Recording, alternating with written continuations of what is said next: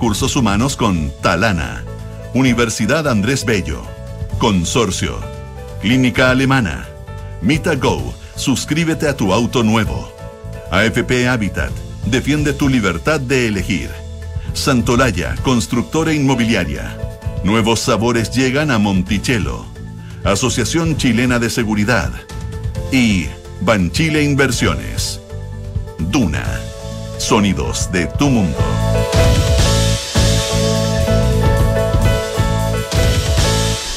Muy buenos días, ¿cómo están ustedes? Son las 8 de la mañana con 4 minutos. Es eh, miércoles 26 de octubre del año 2022. Junto a Matías del Río y a Consuelo Saavedra iniciamos una nueva edición de Volvemos en Off en Radio Una. Hola Consuelo, hola Matías. Consuelo Nicolás, muy buenos días. Ha vuelto Matías del Río. Mm, bienvenido. Muchas gracias, Consuelo. Breve, intenso, pero de vuelta.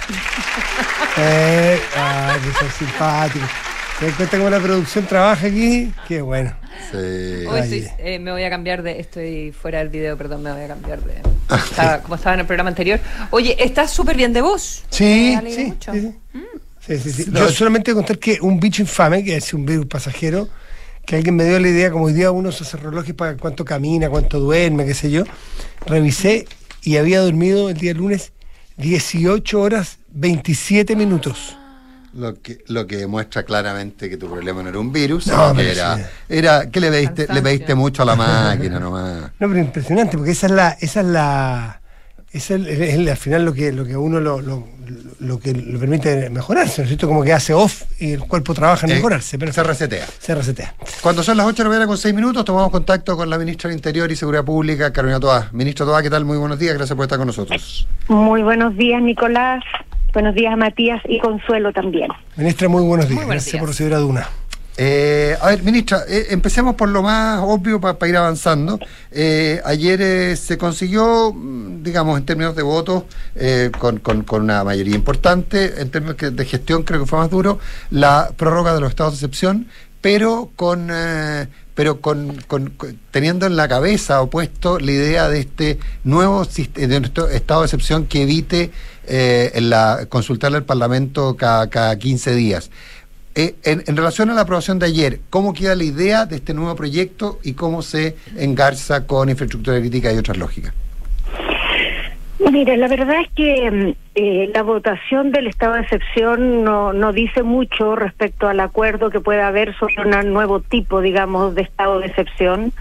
Más bien, esa, ese pronóstico lo podemos sacar de las conversaciones que hemos Eso. estado haciendo con las distintas bancadas, con distintas comisiones. Ayer en la tarde estuvimos con las comisiones de seguridad de la Cámara y el Senado.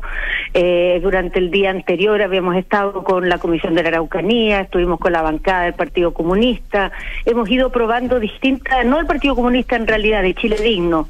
Sí. Eh, hemos ido probando distintas conversaciones y, y no hemos sentido que todavía haya como la solidez para decir vamos con esto y lo sacamos rápido, porque la razón por la cual queremos hacer esto eh, es porque la discusión quincenal del estado de emergencia está haciendo una absorbiendo una cantidad de tiempo legislativo muy grande eh, en un debate que tiene que aporta muy poco porque prácticamente repite los mismos argumentos cada 15 días y en dos semanas no hay tiempo para que los parlamentarios puedan hacer también un examen a fondo de cómo está desenvolviéndose este estado de excepción, qué resultados se están obteniendo, si vale la pena o no renovarlo.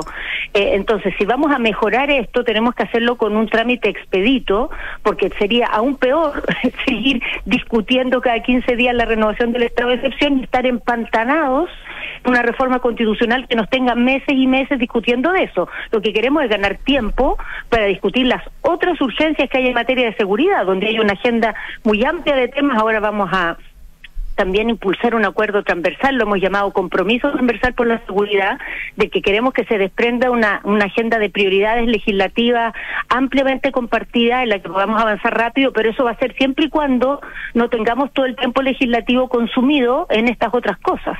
Entonces todavía yo no me atrevo a decir estamos listos para presentar esto y aprobarlo rápido, pero hemos avanzado bastante, ha ido mejorando la propuesta original del Ejecutivo con aportes que han ido surgiendo de los propios parlamentarios y parlamentarias y pensamos que de eso va a salir una fórmula que, que aliente, digamos, un acuerdo amplio y poderla sacar. Y si no sale, bueno, seguiremos con las renovaciones cada 15 días, ¿no? Hay que ser realista y práctico. Eh, eh, sí, realista, realista y práctico, lo, lo que lleva a eh, las dificultades que implica eh, avanzar en, los proyectos en el, en el Parlamento.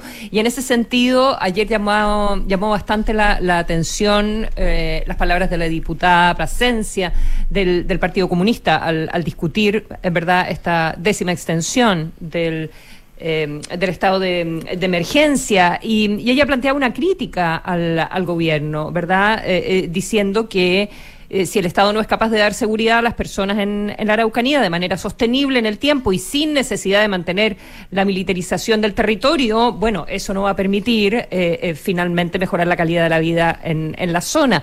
Eh, ¿Hasta dónde se puede mantener lo que la diputada describe como la militarización del territorio? Ya hay tal militarización, tal vez es la pregunta adicional.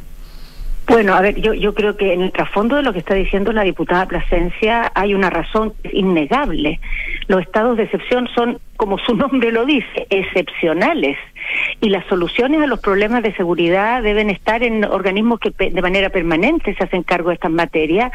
Y, lo que ha pasado en nuestro país en los últimos años es que esos organismos se han visto superados por la dinámica que ha tomado el crimen, ¿no? Eh, El, el crimen ha tenido una evolución muy acelerada en el último tiempo, eh, que no se traduce como es la sensación que tenemos muchas personas, yo me incluyo, yo tengo la misma sensación que tiene todo el mundo de que hay un desborde de delincuencia, que hoy día hay mucha más cantidad de delincuencia. En realidad como cantidad no ha sido el cambio significativo. En eso los números muestran más o menos una cierta estabilidad en el tiempo. Pero lo que ha pasado es que los delitos violentos se han vuelto muy violentos. La presencia de armas se ha hecho común, la presencia de bandas organizadas que manejan información, que se conectan con otras bandas, eh, que tienen una sofisticación superior para cometer delitos, eso también ha cambiado. Y también la frecuencia con la cual se producen homicidios. ¿no? Hoy día con mucha facilidad un delito común leve puede terminar en un homicidio, por ejemplo, un robo en un supermercado, una botella pisco, a la vuelta de la esquina el guardia persigue al ladrón, eh, le planta un cuchillazo en el cuello, lo asesina. O las, las pasadas de cuenta entre bandas que generan casi todos los días tenemos homicidios de ese tipo. Entonces es un perfil de delito para el cual nuestras instituciones no se prepararon a tiempo en sus capacidades investigativas, en su capacidad de protección, en su tecnología, en su manejo de información, en su articulación entre ellas, y ahí es donde el gobierno, el presidente Boric, está poniendo el acento.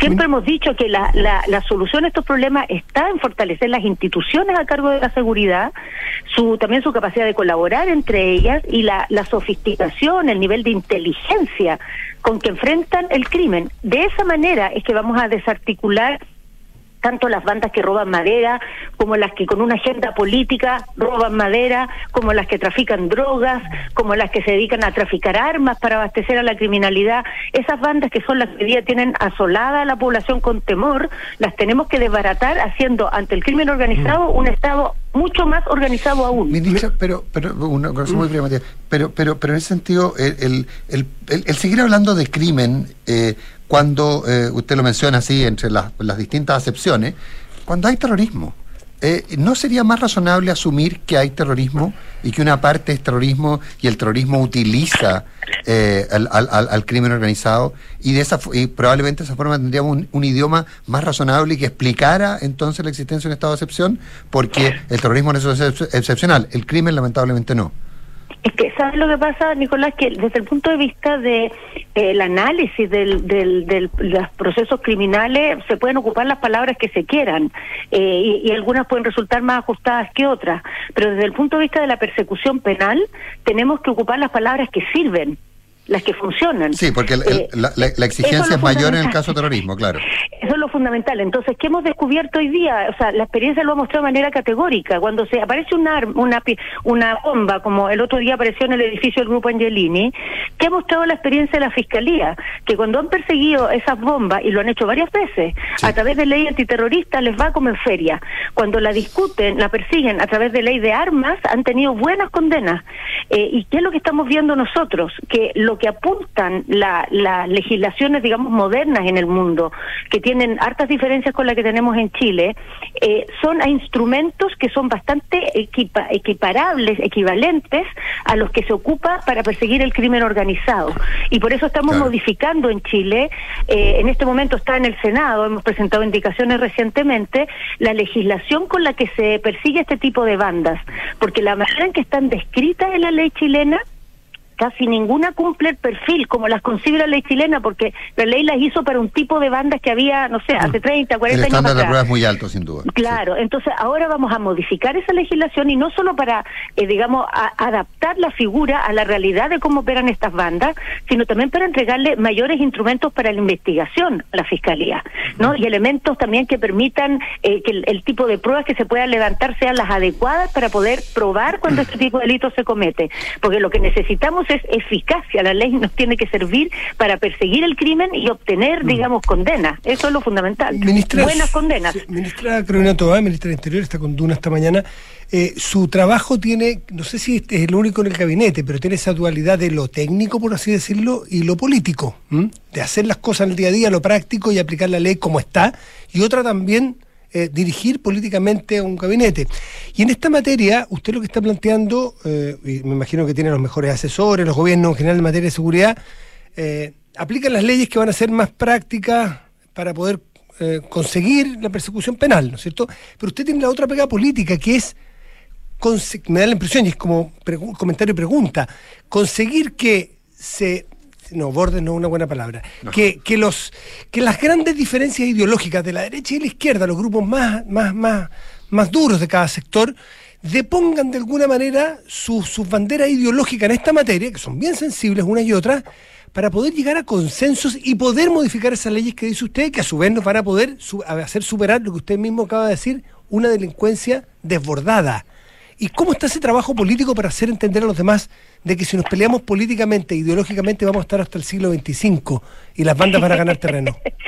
No, por favor, Matías. porque... es, que sí, oye, a los porfiados, perdón, oiga. Pesimistas y pesimistas, pero gente que dice que hasta el siglo XXV. Oiga, pero con, con ministra, con porfiados capaz que me quede corto, ¿ah? Con gente porfiada y que quiere atrincherarse. Lo sabrá usted bastante mejor que yo. Mira, la verdad, eh, yo tengo una, una impresión, la tengo hace tiempo y ahora que estoy en este cargo se ha profundizado, de que eh, en Chile tenemos un debate público muy enervado, mm. muy enervado, lleno de epítetos para allá y para acá, pero cuando uno se sienta eh, en una mesa a trabajar con personas de distintos sectores, encuentra un clima bastante más propicio a obtener resultados, Déjeme hacer un paréntesis. encuentra que los juicios mm. bajan bastante de intensidad, encuentra que las distancias que se ven siderales en la escena pública, eh, arriba de una mesa todos reconocen, bueno, no están así, todos tenemos que mm. cumplir nuestro rol, pero en realidad aquí entre nosotros sabemos que la cosa no es tan tremenda como la dije hace cinco minutos en la mm. sala, hace tres minutos frente a una cámara. Entonces, la verdad es que yo creo que hoy día, tanto en la Araucanía, o, más bien en la zona de toda su expresión que pasa más allá de, de la región de la Araucanía, como en la agenda general de seguridad, hay condiciones para avanzar en ciertos ámbitos con acuerdos amplios eso no quiere decir que va a haber acuerdo en todo. Sigue habiendo agendas que son, digamos, incompatibles entre los sectores, pero hay un camino en el, en el intermedio, digamos, donde se cruzan las prendas bastante vasto, eh, donde se puede obtener un, un avance mucho más rápido del que hemos tenido el último tiempo sobre la base de fijar una agenda común, darle prioridad de poner por un rato otros proyectos y concentrarnos en aquellos que transversalmente consideramos prioritarios y donde hay un piso de acuerdo. Eh, yo creo que eso es posible en gran medida también porque en Chile hemos tenido alternancia en el poder. Eh, han pasado por la moneda distintos sectores y todos los sectores prácticamente del espectro político han estado sentados en la moneda en los últimos años. Y todos han aprendido que estos temas de seguridad no hay recetas fáciles, que ninguna de las cosas que se dicen con mucha facilidad ante la prensa en la práctica funcionan realmente así. Ah, las cosas tienen mucho más elementos, tienen mucho más sutileza, siempre hay algo de razón en lo que está diciendo el otro y siempre hay algo de pasado para la punta, lo que dice también Y yo creo que eso eh, hoy día los sectores políticos en realidad lo saben, todos lo saben, y en una mesa mirando los ojos todos lo reconocen. Entonces lo que tenemos que lograr es que eso predomine y no el, la jugarreta que está instalada en, en la arena pública, que es un juego de suma cero, que a la gente le frustra y le causa una gran inquietud, porque no ve capacidad de lograr acuerdos, de lograr avances. Yo creo que esto es un desafío enorme para todo el sistema político si queremos vencer la enorme desconfianza que hay en la ciudadanía, que Esa- es buscar formas, digamos, efectivas de resolver las diferencias y no solamente de ocuparlas para pegarle al del frente y al final terminamos todos caídos en el piso. Esa, esa jugarreta, disculpa Consuelo, un segundo, hago un aporte cívico si querés. Esa jugarreta suma cero eh, de atrincherarse cuando está la luz prendida y que uno ve gente ciudadana normal y corriente cuando está la luz apagada.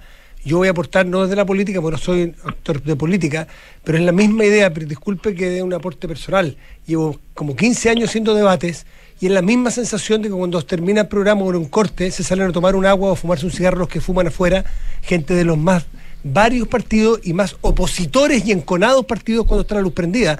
Se dicen, espérame Juanito o Juanita, eh, fumémonos un cigarrito afuera juntos. Y uno dice, ¿por qué no operan así cuando están las cámaras o los micrófonos prendidos? Qué distinto sería. Disculpen, pero un aporte porque complementa lo que dice usted.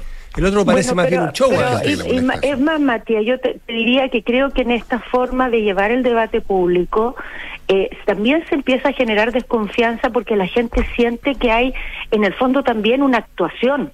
¿No? Hay una hay una forma de hablar con la ciudadanía que es como eh, montar un libreto en lugar de tratarnos entre todos como adultos que somos capaces de reflexionar, de entender la complejidad de los problemas, de saber que solo se pueden solucionar cuando uno concentra voluntades en una dirección y que en el marco de eso, por cierto, hay diferencias y hay muchas diferencias, yo no las quiero subestimar, ¿no? Pero esas, esas diferencias no se, no se pueden transformar como, eh, como muchas veces se siente o, o la, o la gente percibe, como marcarlas el elemento principal que favorece a los actores. Yo creo que a los actores les va a favorecer, la ciudadanía va a favorecer en la medida que logremos eh, avanzar en, soluciones, en respuestas, en, hacer evolucionar nuestra legislación, en tener capacidad de mejores políticas públicas. Eso es lo que la ciudadanía va a valorar más que cada uno represente su papel, ¿no? En, en, en el debate y en el pegarle fuerte al del frente.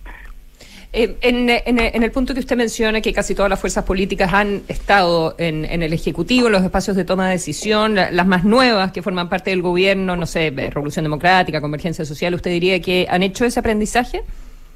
Sí, yo creo que definitivamente sí. Definitivamente sí, o sea, no, co- conoce a, a muchas eh, figuras políticas que las ha visto desde que eh, partieron siendo dirigentes estudiantiles y, y las escuchamos hoy día y las vemos desenvolverse. ¿No? Las vemos ahí hablando en el Parlamento, las vemos en las reuniones que ha habido de todo el proceso constitucional, este segundo, digamos, que, quienes han buscado acuerdos, quienes han cruzado el puente, eh, uno sabe más las conversaciones eh, que existen todos los días entre personas del mundo político de bandos teóricamente opuestos, pero que se llaman por teléfono y encuentran maneras de despejar las cosas y en las cuales hay comunicación, hay confianza, hay capacidad de tender puentes. Yo creo que esa, esa, ese acervo lo tenemos. Lo que pasa es que no, en, en lugar de apoyarnos en él y considerar que es nuestro principal patrimonio, lo consideramos algo como excepcional, lateral, algo como curioso.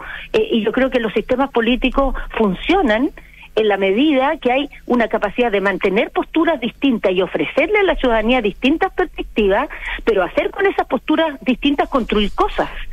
¿No? Y nosotros nos hemos olvidado de esta segunda parte o hemos minimizado esta segunda parte y la ciudadanía yo creo que la tiene muy clara cuando uno ve, escucha, ve las encuestas.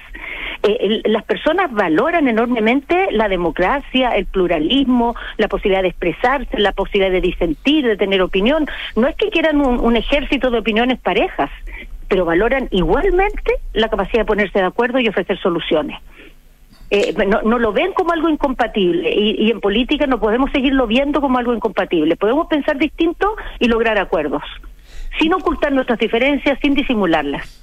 Ministra, usted, a propósito de, acuerdos y, eh, y la, lógica del acuerdo en seguridad, usted al, al- principio decía que, eh, en cierta forma, no, no, no, no- son, no son exactamente sus palabras, pero decía que los hechos no han aumentado, los, los crímenes no han aumentado demasiado, eh, que no se justificaría el nivel de alarma pública que usted misma comparte, pero que sí tiene que ver con la exposición, con, con, con, con el nivel de conocimiento.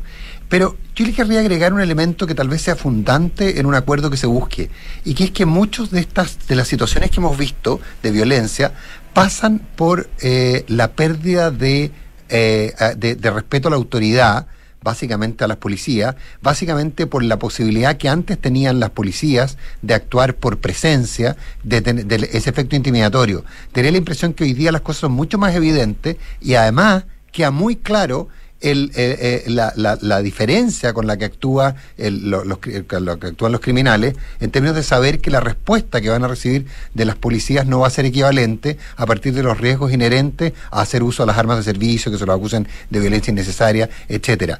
Es parte de un acuerdo el fijar reglas claras en que proporcionalidad no implique que eh, tengan que, que si, que si a los carabineros les tiran piedras, los carabineros deban contestar con piedra, que si les pegan patadas, deban contestar con patadas, sino que se puede hacer uso de la fuerza adicional, forma, eh, es- está en la lógica de la discusión, porque me da la impresión de que parte de lo que impresiona, impresiona, impresiona, perdón por la cacofonía, es justamente eso, la impunidad y el desprecio por la autoridad de quienes infringen la ley, hoy quizá igual que antes.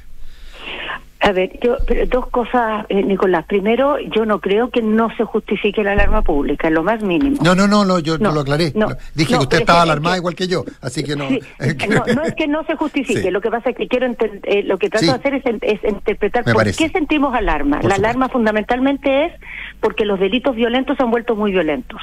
No es porque haya muchos más delitos, De sino que son tan violentos que son muy impresionantes y dan mucho miedo.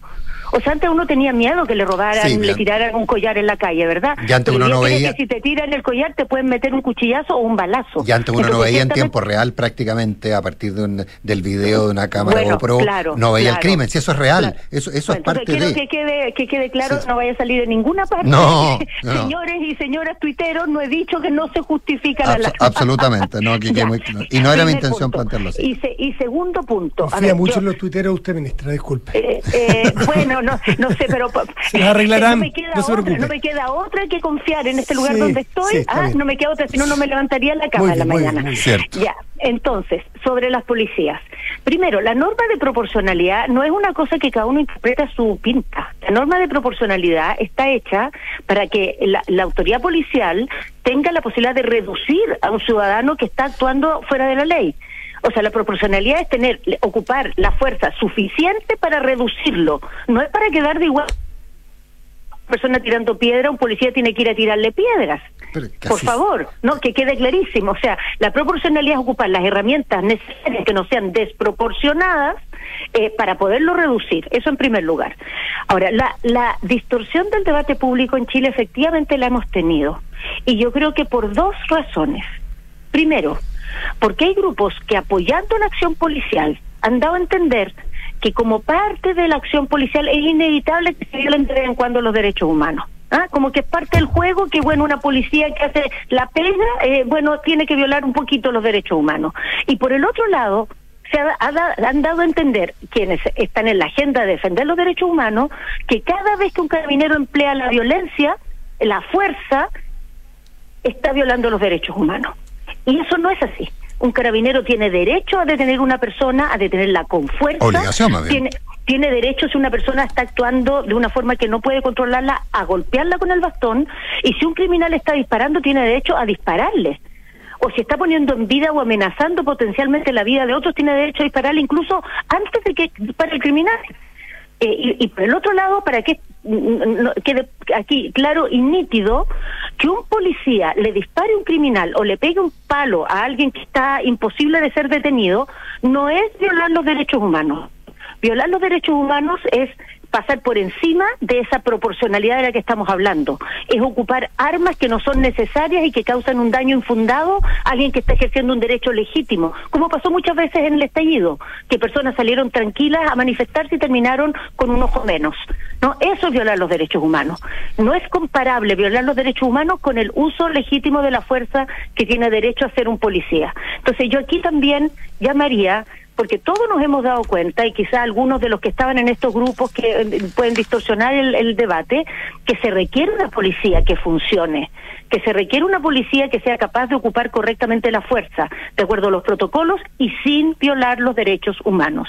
Eso no, es algo no del lo otro entiende mundo. así, perdón, eh, eh, ministra, no lo entiende así el alcalde de Recoleta, por lo menos su eh, sus comentarios la semana pasada a propósito. Bueno, de, yo, yo eh, creo, a mí me impresionó bastante el comentario del alcalde porque eh, eh, mostraba unas imágenes que eran de un procedimiento policial que lo que yo vi en ese video parecía regul- regulado de acuerdo a los protocolos. No se veía un procedimiento policial excesivo en lo que yo vi en ese video. Que ha habido procedimientos policiales excesivos, los ha habido ciertamente, y gravísimos.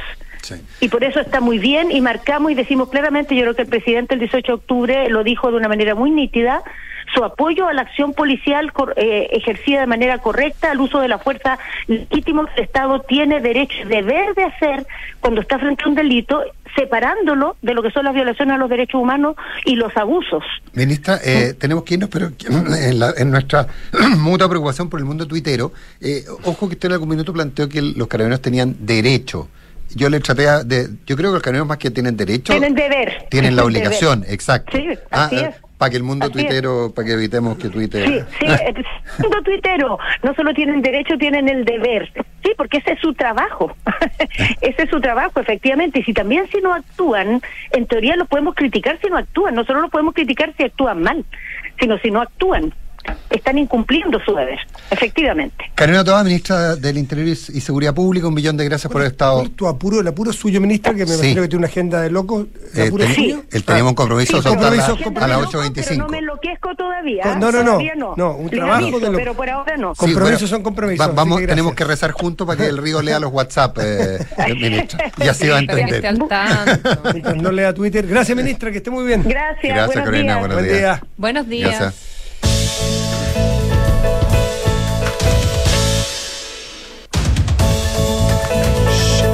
Si tu eh, propósito antes de que termine el año es rentabilizar las inversiones de tu empresa, aprovecha hoy el beneficio de precisión instantánea y compra tu departamento con entrega inmediata en Santo Laya. Porque todo lo que eres es fruto de tu trabajo. Cuidemos juntos lo que has logrado. Defiende tu libertad de elegir. Tus ahorros son tus ahorros. AFP Habitat, más de 40 años juntos haciendo crecer tus ahorros. Banchile, descarga y usa la aplicación Mi Inversión. Realiza todas tus operaciones cuando quieras y revisa el comportamiento de tus inversiones en línea y accede a recomendaciones y alternativas de inversión. Banchile Inversiones, inversiones digitales para todos. Celebra estos 14 años con Fito Páez. Tour El Amor, 30 años después del amor, sábado 3 de diciembre en Gran Arena Monticello. Además, te esperan en Monticello con el sorteo de un auto cero kilómetros todos los miércoles de octubre. Monticello de aniversario opuesto te va a gustar. Dale un upgrade a tu salud con el seguro alemana Más Salud. Accede a cobertura en hospitalizaciones de alto costo, hasta 50% de descuento en exámenes de diagnóstico ambulatorio y muchos otros beneficios. Conoce su seguro y contrátalo en alemanaseguros.cl. Ahorra tiempo y costos en la gestión del área de recursos humanos de tu empresa. Hazlo con Talana. Dedícale más tiempo a tu equipo. Conoce más en talana.com. Digitaliza los procesos del área de recursos humanos con Talana, la más completa y robusta plataforma para la gestión de personas. Gracias a los módulos de remuneraciones, asistencia y turnos, firma digital, desarrollo organizacional y reclutamiento y selección, Talana ha ayudado a las empresas a reducir sus costos operacionales. Únete a las miles de empresas que ya han digitalizado su área de recursos humanos con Talana. Conoce más en talana.com. En Universidad Andrés Bello creemos que un Chile mejor es posible. A través de nuestros hospitales clínicos veterinarios, nuestros estudiantes y académicos han realizado más de 44.000 atenciones, contribuyendo así a mejorar los niveles de bienestar de la comunidad que nos rodea. Universidad Andrés Bello, comprometidos con un mejor país. Descarga y usa la aplicación Mi Inversión. Con ella podrás realizar operaciones en cualquier momento del día, revisar el comportamiento de tus inversiones en línea y acceder a recomendaciones y alternativas de inversión de forma 100% digital desde tu celular. Hazte cliente hoy mismo en banchileinversiones.cl. Banchile Inversiones. Inversiones digitales para todos. Si tienes una pyme, que nada te pare. En la H te asesoramos para cuidar a tus trabajadores, cuidar tu negocio y cumplir con la ley. Estas son tres razones para que empecemos a trabajar ahora en tu plan preventivo. Llámanos al 600-622-47. H. Nadie cuida mejor a los trabajadores y sus familias. Las mutualidades de empleadores son fiscalizadas por la Superintendencia de Seguridad Social www.suceso.cl. En Mita Rentacar y Leasing Operativo somos mucho más que autos para disfrutar. Somos mucho más que flotas para las industrias que mueven el país. Somos servicio de excelencia y seguridad. Somos innovación y cuidado por el medio ambiente. Además, somos referentes en la movilidad para empresas de norte a sur, como también para las personas que hacen de su vida un constante movimiento. Mita Rentacar. Elige tu destino. Nosotros te llevamos. Visítanos en mita.cl. Aprovecha ya tu departamento con entrega inmediata y depreciación instantánea. Sí, depreciación instantánea. Solo hasta el 31 de diciembre aprovecha este beneficio tributario exclusivo para contribuyentes de primera categoría. Compra hoy un departamento con Santolaya y aumenta el patrimonio de tu empresa. En Santolaya te esperamos con oportunidades y descuentos para armar tu pack de inversión. Conoce más en santolaya.cl. Chile y su gente. Somos los que creemos en el esfuerzo para lograr grandes cosas. Los que ahorramos para construir un mejor futuro. Los que nos levantamos día a día para sacar adelante a los nuestros y a todo Chile. Cuidemos juntos lo que hemos logrado. No solo por ti, sino también por tu familia. Defiende tu libertad de elegir. Tus ahorros son tus ahorros. AFP Habitat. Más de 40 años juntos, haciendo crecer tus ahorros. Olvidarte me cuesta tanto. La artista ícono del pop español regresa a Chile. Ana Torroja, Tour Volver. Sábado 12 de noviembre, 21 horas, Gran Arena Monticello. Entradas por topticket.cl. Ana Torroja en concierto. La entretención está aquí. Descúbrela en granarenamonticello.cl.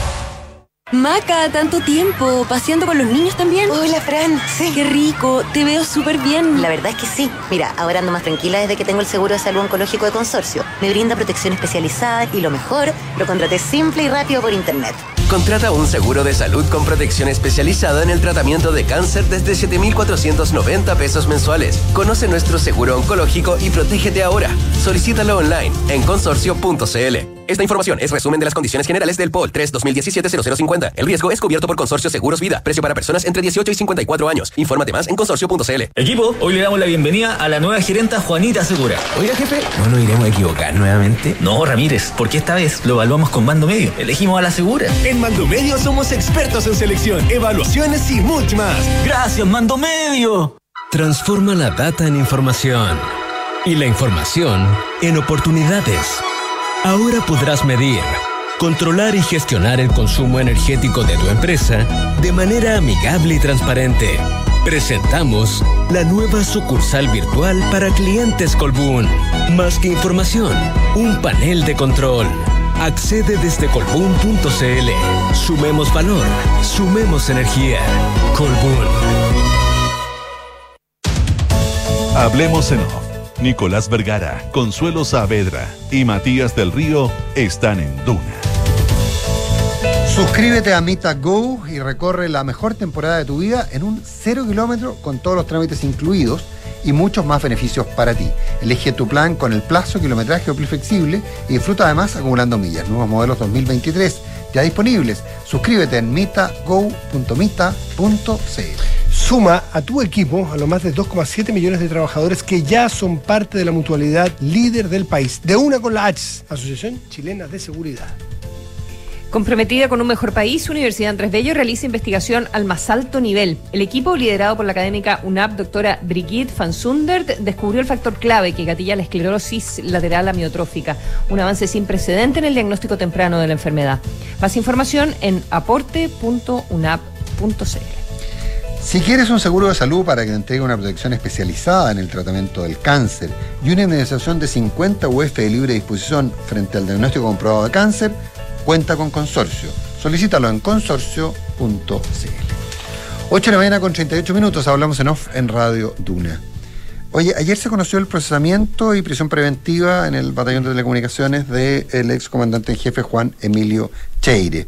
Eh, se lo acusa a la jueza Rutherford, recordemos que esto es eh, proceso antiguo, digamos, o sea, con, con una lógica distinta del, del, del aquí el, el, el, el ministro el ministro instructor también es el es quien, eh, quien quien acusa y Pre-reforma. que- es pre-reforma, claro.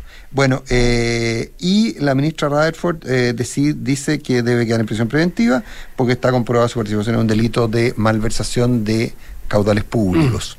A partir del pago que se habría realizado durante la gestión de Juan Emilio Cheire y que inclusive habría generado una- un aumento en la, asignación en el periodo en que Cheire, después sucesivos aumentos, pero un aumento en la asignación eh, en el periodo en que Cheire es comandante en jefe y él después es eh, beneficiado, es decir, tiene un doble rol el rol de haberlo de haber sido el autor de quien repartía y después de haberse beneficiado de este reparto. Eh, eso es lo que plantea la ministra Rutherford, basa sus eh, alegaciones en las declaraciones de Juan Miguel Fantealba y de y Surieta, los otros comandantes jefe también eh, sometidos a proceso. De hecho, amplía los procesamientos de ellos en función de esta situación, digamos. Eh, es decir, lo, que le imputa a Cheire también se los imputa a ellos. La verdad que es imposible separar a, a Cheire y esta acusación de la historia de Cheire. Eh, probablemente, y una historia que internamente en el ejército aún, no sé si en el ejército activo, pero sí entre los retirados, tiene un elemento de mucha crítica y un muy poco cariño hacia Juan Emilio ¿Sientes que el haber sido el general del nunca más le generó ánimos vengativos dentro de la institución histórica? No lo siento, lo- te lo podría garantizar a partir de lo que he escuchado. O sea, esto es una pasada de- una una- pasada de cuentas. Yo tengo la sensación de que puede ser en parte una pasada de cuentas. Ahora, lo que, plan- lo que plantea, y, y yo me sustento en la crónica de Leslie Ayala, eh, que escribe... A toda prueba. Una, claro, una crónica en la tercera, y son elementos sacados de, de los textos, ¿no es cierto?, de, de- judiciales. Eh, fue el propio Cheire quien, o sea, fue la declaración hecha por el propio Cheire en el marco de la investigación macro, digamos, de, de las malversaciones de fondo y corrupción de las plata del ejército, donde él, eh, donde él, él eh, cuenta o él, o él sostiene que, o él mismo reconoce haber implementado la entrega de dinero en efectivo. Él la implementó, Nicolás, la entrega de dinero a los ex comandantes en jefe del ejército, eh, que fue un mecanismo que fue, dice la propia Leslie, replicado por sus sucesores. Sí. Eh, y, y después, eh, el origen de esa ayuda económica eran gastos reservados de la institución. En el inicio fueron 400 mil pesos, ya para el año 18, eh, y después la, la jueza descubre que estas conductas pues se eliminó, claro. El 18 se eliminó. El, claro, el 18 cuando Llegó a un millón de pesos, llegó a un millón de pesos a un millón 2018. de pesos. Y que él 2018. también los recibió. Sí, por supuesto. sí. él lo recibió. O sea, él lo, él lo activó, sí, él lo activó y él recibió después. Él reemplazó el mecanismo. A ver, lo que pasa es que yo quería quedarme un poco en la figura de Cheire y en la otra, pero si quieres ir al fondo, lo que yo entiendo y lo que alega la defensa de Cheire es que eh, finalmente lo que ocurre es que el, eh, el, eh, eh, el- eh, había sido el- hay un- una resolución de febrero del 98 eh, el- un decreto del 14 de enero del 98 perdón del 14 de enero del 98 que establece que los ex comandantes en jefe del ejército tienen derecho a chofer escolta eh, y auto eh, es decir, y esto básicamente yo creo que estaba pensado en, el general Pinochet, digamos, estaba pensado en Pinochet, eh, que era generar esta lógica de, de- que teníamos que, de, que había que seguirlos protegiendo. ¿Qué es lo que hace Cheire? Dice, ¿sabe qué? No, no, no, esto es un problema práctico, tenemos aquí, a- tenemos que asignar gente buena a eso, etcétera. ¿Sabe qué? Cada uno que contrate su propia seguridad y nosotros se la pagamos. No había una partida para eso en el presupuesto, no podía aparecer en el presupuesto, y ¿qué es lo que hace Cheire? Decide que se pague con fondos reservados. Entonces, por eso que se sostiene, por eso que sostiene que lo que hace Cheire es sencillamente cumplir este decreto que sigue vigente del 14 de enero del 98, que lo que hacía era proveer de auto, escolta, auto, escolta y eh, escolta, chofer y auto. Y que se los cambia por esta asignación. Y que cada uno decía qué es lo que hace con la asignación. Eso, claro, es del todo irregular desde la perspectiva administrativa, pero lo que sostiene la defensa de Cheire es que se basa en esa lógica, en la lógica de que lo que hace es reemplazar una asignación en, en una asignación en bienes, en personas y vehículos versus plata. Eso, eh, eh, y, esa es la, y eso es lo que el ministro Rutherford considera que es malversación porque no estaba establecido exactamente así. Bueno, pero es, muy difícil. ¿ah? Sí. Uno de varias cosas que ustedes han dicho, eh, eh, la idea mm, de si, si hay personas que desde, desde adentro han tratado de perjudicar a Cheire, eh, bueno, de carambola están perjudicando a varios otros más. A ellos, Entonces, mismos, a ellos mismos, de hecho. ¿eh? no sé si eh, no sé si, si es muy inteligente, si esa hubiese sido la estrategia o, o el, o el pensamiento al, eh, al colaborar con la investigación eh, planteando que esto era algo ilegítimo. Pero por otra parte, entendiendo el contexto, la época, etcétera, la verdad es que si se hace vista gorda, y estoy pensando en los pasajes, por ejemplo. No, aquí yo creo que ¿ya? eso ya. En la otra, en la otra arista. Empresas de turismo, como se llama esa arista. En la lista empresa de turismo, sí. eh, claro, tú dices, bueno, ya, pero es que contrataban unos pasajes más caros y después los cambiaban eh, y se quedaban con la diferencia y se guardaban el viático. Pero eso tampoco está bien. No, pero por supuesto que no está puede bien. que no sea ilegal, pues. No. No, sí es ilegal. Porque si resulta si la plata, ya, tú puedes decir algo administrativo, tenías que pagarle eh, el auto, qué sé yo, la seguridad, ya, yo le doy la plata y usted eh, se lo, lo usa para eso. Bueno, entonces tendría que rendir la plata por lo menos. Claro. ¿O no? Ahora, hay que O decir tenía derecho, entonces. ¿Cuál es, ¿Cuál es la corrección? Yo entiendo que no son grandes multas, o sea, no son grandes montos de lo que está O sea, Uno dice, bueno. suman harto, ¿eh? eh, son. Porque fueron muchos años. Yo quería agregar una cosita, Consuelo. No, ¿eh? pero no tanto, porque no sé. po, eh, 128 millones de 140 pesos millones. O sea. Sí. Oye, no una cosita. que ¿eh? no los el- pueda pagar, vende cualquier cosa y los paga. El general ¿Verdad? Cheire admite en su declaración, Nicolás, que además de la mesada que recibía, tenía tenía eh, tenía también un conductor, un asistente y mozo que eran pagados por el ejército. Sí. Aparte. Por lo tanto, no era reemplazo No, de uno pero- por otro. No, la escolta. No era un reemplazo No, completo escolta. del, del decreto no, no, no, 98. no era completo, era la escolta. Ya, pero eh, tenía, o sea, no es que liberó al ejército Es que de los recursos es- humanos, es que- sino que el ejército siguió prestando recursos humanos. Pero no el auto. A lo mejor no el auto. No, eso, no el auto. eso no, no, no. sí. Eh, No el auto, no el auto. Claro, el pero auto. reci- a la vez recibía mesada Sí. y, reci- y te- recibía asistencia de algún funcionario. Claro, le cambiaron ejército. el auto por la plata. Ah, me expresé mal. yo- solo el auto, ya. Sí, le cambiaron el auto por la plata, perdón, eso es. Ya. Ah, porque eh, que, que era. eh, yo creo que aquí es la típica cosa, que era difícil poner en la partida del presupuesto Sí, sí, te el auto para el excomandante jefe, porque finalmente era el auto para Pinochet primero, después era el auto. Entonces era difícil ponerlo, ¿te das cuenta? Yo creo que por ahí viene, por ahí viene el tema. Ahora, la consulta tiene toda la razón. Sí, sí, sí que hayan estos if, esto es bueno, pero no lo hace legal. Estoy completamente de acuerdo. Si el punto es que ahora volvemos a valorar los contextos. Y entonces hay que entender los contextos. Ahora, ¿la justicia debe hacerse cargo de los contextos? Tal vez no. Tal vez no. Pero que, que lo que yo te puedo asegurar es que en la familia militar, además de alguien que hoy día sonríe, eso es así. Es probable. 846. ¿Y el pueblo británico sonríe, Consuelo? Sí, sí, porque hay el, el- el- el otro tema que teníamos, yo, yo lo, lo vamos a hacer Sí, cualquier día, así que, la así que veamos este. De tener tu percepción, Consuelo, ¿cuál es la sensación con este nuevo primer ministro? ¿Puedo hacer, un- ¿puedo hacer un comentario frío, Sí. Consuelo? Sí. Qué buen sastre tienes una. ¿Tú quieres Estaba leyendo que- el otro día todo un artículo sobre cómo había eh, construido su persona pública. Y tiene, tiene como un grupo de cercanos que trabajan en comunicaciones con él, así como unos geniecillos de, La historia del, de- del Kia rojo. del branding. La historia del Kia rojo, ¿tú sabes la historia del Kia No. rojo? No, a ver. No, que él aparece Sí, llegando a un lugar en un Kia rojo y No, demostrando no, que- no, cargando benzina cargando benzina, eso, echando benzina en un Kia rojo. en un Kia rojo. Entonces, él, él echando él personalmente la benzina en un Kia rojo, eh, un hombre riquísimo y poderoso, etcétera, etcétera. Bueno, eh, el problema es que era, era de un asistente de su oficina que le había pedido prestado el auto para irse a tomar la foto eh, echando No, benzina. es peor, es pe- te juro que es peor.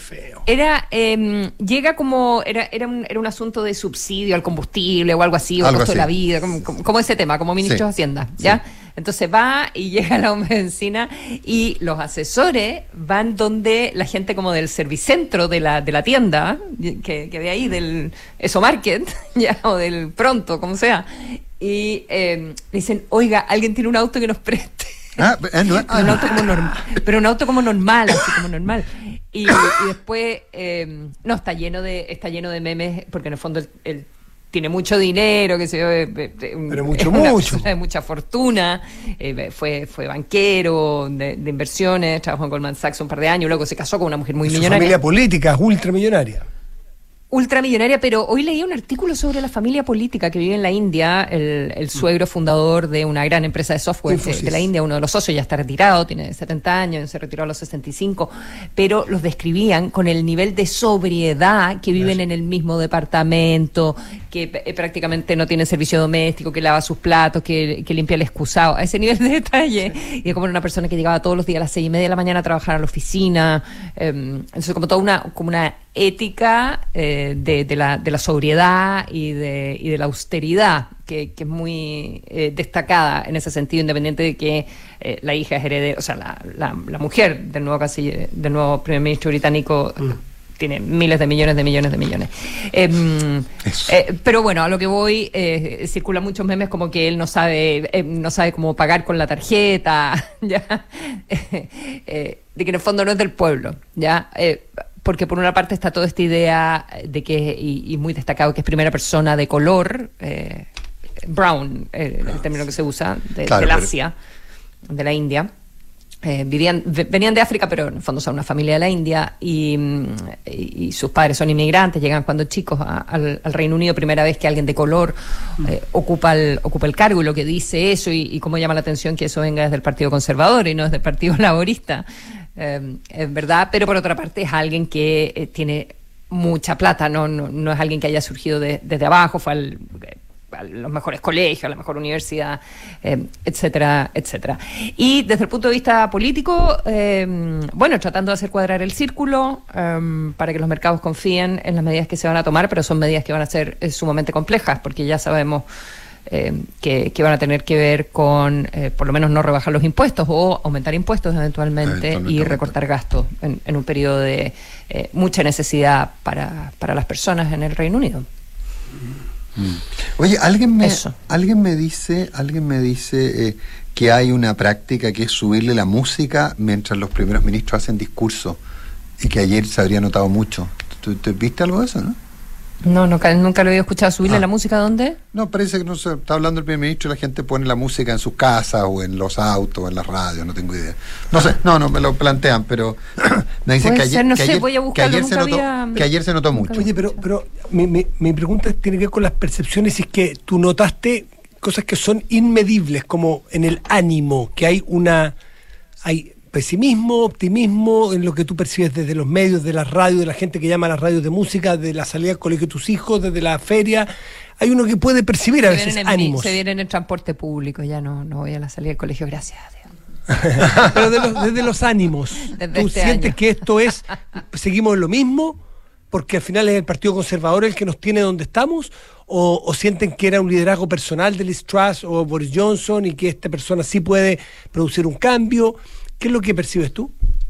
Eh, no, lo que, lo que se percibe es, eh, incluso desde el propio Partido Conservador, es como van a ser capaces de superar las divisiones eh, realmente eh, para, para poder hacer, eh, te- estabilizar eh, el voto político del partido eh, y, eh, por supuesto, el, el voto político económico de, del país. O sea, la grieta está dentro del Partido Conservador. la grieta, o sea, evidentemente que la grieta y, y todo el cuestionamiento a hasta cuándo, eh, si, fuéramos, si fuéramos elecciones hoy, los conservadores perderían, etcétera, etcétera, eh, pero eso es más o menos evidente. ya Lo, mm, La pregunta es si van a lograr en el periodo que les queda de, de gobierno del actual eh, Parlamento eh, superar sus divisiones internas y, eh, y, y eso fue lo, lo- primero que dijo Rishi Sunak, como o, o nos unimos o, o desaparecemos prácticamente. Bueno, eso es, ¿eh? eso es. Eh, sí, ahora. Como eh, tu última oportunidad, es como que te estás jugando el comodín ya. ¿eh? Sí, pero. O sea, bueno, se están jugando también, llevan tantos años en el Mm. gobierno que también, o sea, llevan cuántos, 12 por lo menos. Desde Gord. sí, Em, desde Gordon pero lo que se está jugando a largo plazo acá también es la relevancia o irrelevancia de- del Reino Unido. O sea, uno ve la prensa, no sé, el Economist, diciendo, bueno, Rishi Sunak viene supuestamente a, limpiar todo el desastre que le dejó la antecesora, pero muchas de las eh, muchas de las medidas eh, y de los problemas de- del país eh, son responsabilidad de él también, si él fue ministro. Entonces, es alguien que apoyó el Brexit, es alguien que apoyó a Boris Johnson, es alguien que. Un artículo muy crítico hoy día eh, del Economist sobre eh, los desafíos que vienen eh, y también la responsabilidad que tiene en parte el, el actual primer ministro. Fue la, fue la pregunta que entiendo que, que faltó en Chile cuando estuvo David Cameron.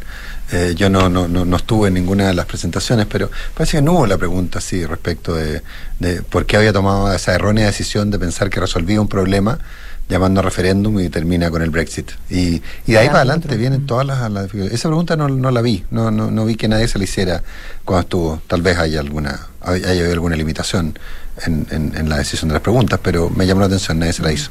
Eh, ahí empieza eh, la declinación. Eh, ahora, lo que tú dices, Consuelo, es bien impresionante. ¿ah? En el Partido Conservador eh, no tiene para nada unanimidad Richie Sunak. ¿ah? Fue el third best, ni siquiera el second best. Y, y de El hecho... poder tiene ese algo que te convierte inmediatamente en el. Sí, yo creo que él tiene. primera Yo opción, creo ¿no? que él, él, él aspira, no sé, eh, no sé, Consuelo, si estoy de acuerdo. eh, yo la sensación que me queda, mirando bien de afuera, es que él aspira a ser un término medio entre Barack Obama y, y- y Emmanuel Macron. Yo creo que él, eh, yo creo que si uno mira así como, como sus Su eh, aspecto. su- sí, él Está aspectado a eso. eh, claro, como y, tratar de y, y en todo caso desde esa perspectiva parece relativamente refrescante. Ahora lo mismo se decía para la política británica, lo mismo se decía de, eh, de Boris Johnson. También por su por su cosa irreverente, por su andada en bicicleta, eh, por su rol como mayor de Londres, como eh, etcétera, era también se decía lo mismo. Entonces parece que mucho refresh no funciona. En fin. Ya pues. No sé, no estoy de acuerdo con eso, porque Boris Johnson eh, en, en su minuto con todo ese frescor y, y- y como desenfado y, y apoyándose en, en el, en el Brexit y el eh, Get the Brexit Done, eh, logró el 2019 un triunfo apabullante de los no. conservadores con una mayoría de 80. El gran mérito de él es que es un gran campañero, vende cualquier Eh, cosa. no, no, no, Eh, exactamente. entonces, no, a lo que me refería, Consuelo, es que no logra esta cosa de, de- de volver eh, eh, eh, volver, a hacerlo grande de nuevo, digamos, la, la lógica de, de- Mm. Reino Unido como relevante. eh, Claro. que es parte de la que era era parte de la promesa de Boris Johnson y esa sí que no la cumple pues Consuelo gana elecciones pero no la cumple entonces ah, que, que tiene un poco de parentesco con hacer América grande de nuevo de Trump hay ahí un hay hay toda una, una lógica pero no le ha resultado Consuelo Matías, ¿qué les parece que nos vayamos? Nos vamos, ya viene No. información privilegiada. ¿No es cierto? Qué lata. Oye, eh, ya viene información privilegiada. Antes carta notable, comprar espejo. Hoy, consejos de Clarice.